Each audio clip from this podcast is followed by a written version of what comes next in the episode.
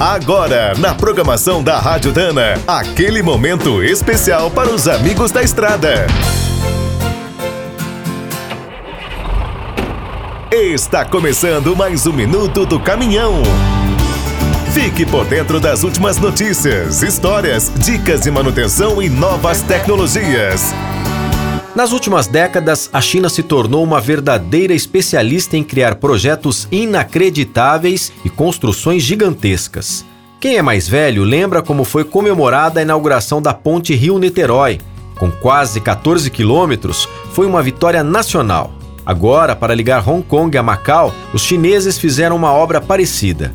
Mas o porte é bem diferente. São 55 quilômetros no total. A ponte principal tem 23 quilômetros e, para não atrapalhar a saída dos navios, fizeram um túnel marítimo com quase 7 quilômetros.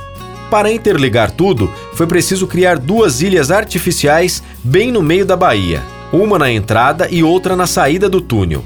Os projetistas também consideraram outros dois grandes problemas. Os tufões e os terremotos são bastante comuns nesta região. Como podemos imaginar, Construir tudo isso não foi fácil e nem barato. Foram gastos 20 bilhões de dólares em nove anos de obras.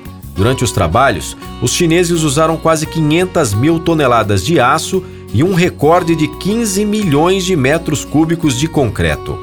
Considerada a maior rodovia marítima do mundo, é o mais novo cartão postal da China e será uma importante rota comercial. Quer saber mais sobre o mundo dos pesados? Visite minutodocaminhão.com.br. Aqui todo dia tem novidade para você. O Minuto do Caminhão é um oferecimento de Spicer e Álvaros, a dupla imbatível em componentes de transmissão, suspensão e direção.